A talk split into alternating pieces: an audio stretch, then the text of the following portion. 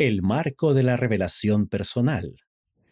Por el elder Dale G. Renlon, del Quórum de los Doce Apóstoles. Al igual que muchos de ustedes, he recibido la gran influencia del elder Dieter F. Uchtdorf a lo largo de los años. Eso explica, al menos en parte, lo que estoy a punto de decir. Así que, con el perdón de él, los pilotos comerciales bien entrenados vuelan según la capacidad de su avión y siguen las indicaciones de los controladores de tráfico aéreo en cuanto al uso de la pista y la ruta de vuelo. En pocas palabras, los pilotos actúan dentro de cierto marco, sin importar cuán brillantes o talentosos sean. Solamente el volar dentro de ese marco pueden aprovechar el enorme potencial del avión para lograr sus milagrosos objetivos. De manera similar, recibimos la revelación personal dentro de un marco específico. Después del bautismo, se nos da un don tanto majestuoso como práctico, el don del Espíritu Santo. Conforme nos esforcemos por permanecer en la senda de los convenios, el Espíritu Santo nos mostrará todas las cosas que debemos hacer. Cuando estamos inseguros o intranquilos, podemos pedir ayuda a Dios. La promesa del Salvador no podría ser más clara. Pedid y se os dará, porque todo el que pide, recibe. Con la ayuda del Espíritu Santo podemos transformar nuestra naturaleza divina en nuestro destino eterno. La promesa de la revelación personal por medio del Espíritu Santo inspira asombro, como un avión en vuelo, y nosotros al igual que los pilotos de avión, debemos entender el marco en el que el Espíritu Santo obra para brindar la revelación personal. Cuando nos ajustamos a dicho marco, el Espíritu Santo puede derramar conocimiento, dirección y consuelo sorprendentes. Fuera de ese marco, pese a nuestra genialidad o talento, podemos ser engañados y estrellarnos e incendiarnos. Las escrituras constituyen el primer elemento de dicho marco de revelación personal. Deleitarnos en las palabras de Cristo tal como se hallan en las escrituras propicia la estimulación para la revelación personal. El elder Robert de Hills dijo, si deseamos hablar con Dios, oramos.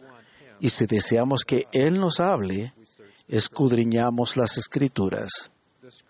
Las escrituras también nos enseñan la manera de recibir revelación personal. Pedimos lo que es correcto y bueno, y no lo que sea contrario a la voluntad de Dios. No pedimos mal, con motivos indebidos para promover nuestras satisfacciones personales. Sobre todo, debemos pedir al Padre Celestial en el nombre de Jesucristo, creyendo que recibiremos. El segundo elemento del marco en que recibimos revelación personal solo dentro de nuestra esfera y no sobre lo que es prerrogativa de otras personas. En otras palabras, despegamos y aterrizamos en nuestra pista designada. La importancia de que haya pistas bien definidas se aprendió en los comienzos de la historia de la restauración.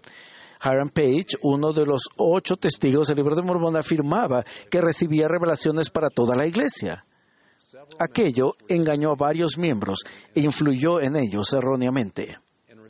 Como respuesta, el Señor reveló que nadie será nombrado para recibir mandamiento y revelaciones en esta iglesia, sino mi siervo José Smith, hijo, hasta que nombre a otro en su lugar.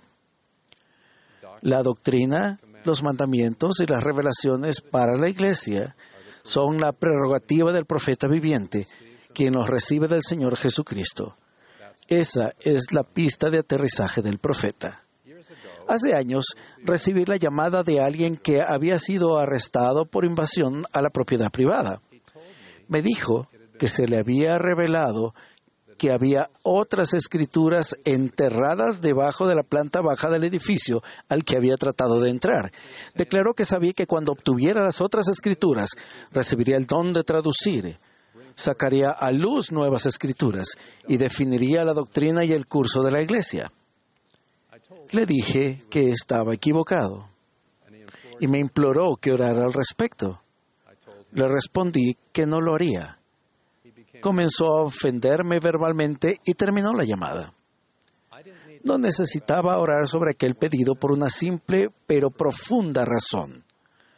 Solo el profeta recibe revelación para la iglesia. Sería contrario a la economía de Dios que otras personas recibieran tal revelación, que corresponde a la pista de aterrizaje del profeta. La revelación personal pertenece, por derecho, a las personas. Ustedes pueden recibir revelación, por ejemplo, sobre dónde vivir, qué carrera seguir o con quién casarse. Los líderes de la Iglesia pueden enseñar la doctrina y compartir consejos inspirados, pero la responsabilidad de tales decisiones están en manos de ustedes. Ustedes deben recibir esa revelación. Esa es su pista de aterrizaje. El tercer elemento del marco en que la revelación personal estará en armonía con los mandamientos de Dios y los convenios que hemos hecho con Él. Consideren una oración como la siguiente. Padre Celestial, las reuniones de la iglesia son aburridas. ¿Podría dotarte durante el día de reposo en las montañas se me podría eximir de ir a la iglesia y tomar la Santa Cena, pero aún así tener las bendiciones prometidas por santificar el día de reposo? Podemos prever la respuesta de Dios semejante a esta. Hijo mío, ya he revelado mi voluntad con respecto al día de reposo. Cuando pedimos revelación acerca de aquello sobre lo cual Dios ya ha dado instrucciones claras, nos predisponemos a malinterpretar nuestros sentimientos y a escuchar lo que queremos escuchar. Una vez, un hombre me comentó sus dificultades para estabilizar la situación económica de su familia. Tuvo la idea de malversar fondos como solución. Oró al respecto y sintió que había recibido la revelación afirmativa de que debía hacerlo. Yo sabía que se le había engañado, pues buscó revelación contraria a un mandamiento de Dios. El profeta José Smith advirtió, nada perjudica más a los hijos de los hombres que estar bajo la influencia de un espíritu falso, creyendo que se tiene el espíritu de Dios. Alguno podría señalar que Nefi violó un mandamiento cuando mató a Labán. Sin embargo, esa excepción no niega la regla. La regla que establece que la revelación personal estará en armonía con los mandamientos de Dios. Ninguna explicación sencilla sobre este episodio es completamente satisfactoria, pero resaltaré algunos datos. El episodio no comenzó con el hecho de que Nefi preguntara si podía matar a Labán. No era algo que él deseaba hacer. El matar a Labán no era para provecho personal de Nefi, sino para proporcionar las escrituras a una nación futura y al pueblo del convenio. Y Nefi estaba seguro de que era una revelación. De hecho, en ese caso, fue un mandamiento de Dios. El cuarto elemento del marco es reconocer lo que Dios ya nos ha revelado individualmente, mientras seguimos dispuestos a recibir más revelación de Él. Si Dios ha respondido a una pregunta y las circunstancias no han cambiado, ¿por qué habríamos de esperar que la respuesta fuera diferente? José Smith se topó con esa situación problemática en 1828. Se había traducido la primera parte del libro de Mormón cuando Martin Harris, un benefactor y uno de los primeros escribientes, le pidió a José permiso para llevarse las páginas traducidas y mostrárselas a su esposa. Indeciso sobre qué hacer, José oró en busca de guía. El Señor le dijo que no permitiera que Martin se llevara las páginas. Martin pidió a José que volviera a preguntar a Dios nuevamente. José lo hizo. Y, como no es de sorprender, la misma respuesta fue la misma. Sin embargo, Martín suplicó a José que preguntara una tercera vez, y José lo hizo. Esta vez, Dios no dijo que no. En cambio, fue como si hubiera dicho, José, tú sabes qué pienso al respecto, pero tienes el albedrío para escoger. Sintiéndose librado de la restricción, José decidió permitirle a Martin Harris que se llevara las 116 páginas del manuscrito y se las mostrase a algunos familiares. Las páginas traducidas se perdieron y jamás se recuperaron. El Señor reprendió severamente a José. José aprendió lo que enseñó Jacob, el profeta del libro de Mormón, dijo, no procuréis aconsejar al Señor, antes bien aceptad el consejo de su mano, porque Él aconseja con sabiduría. Jacob advirtió que suceden cosas desafortunadas cuando pedimos lo que no debemos. Predijo que el pueblo de Jerusalén procuraría cosas que no podía entender. Traspasarían lo señalado e ignorarían del Salvador del mundo. Tropezaron porque pidieron cosas que no podían ni estaban dispuestos a entender. Si hemos recibido alguna revelación personal con respecto a nuestra situación y las circunstancias no han cambiado, Dios ya ha respondido nuestra pregunta.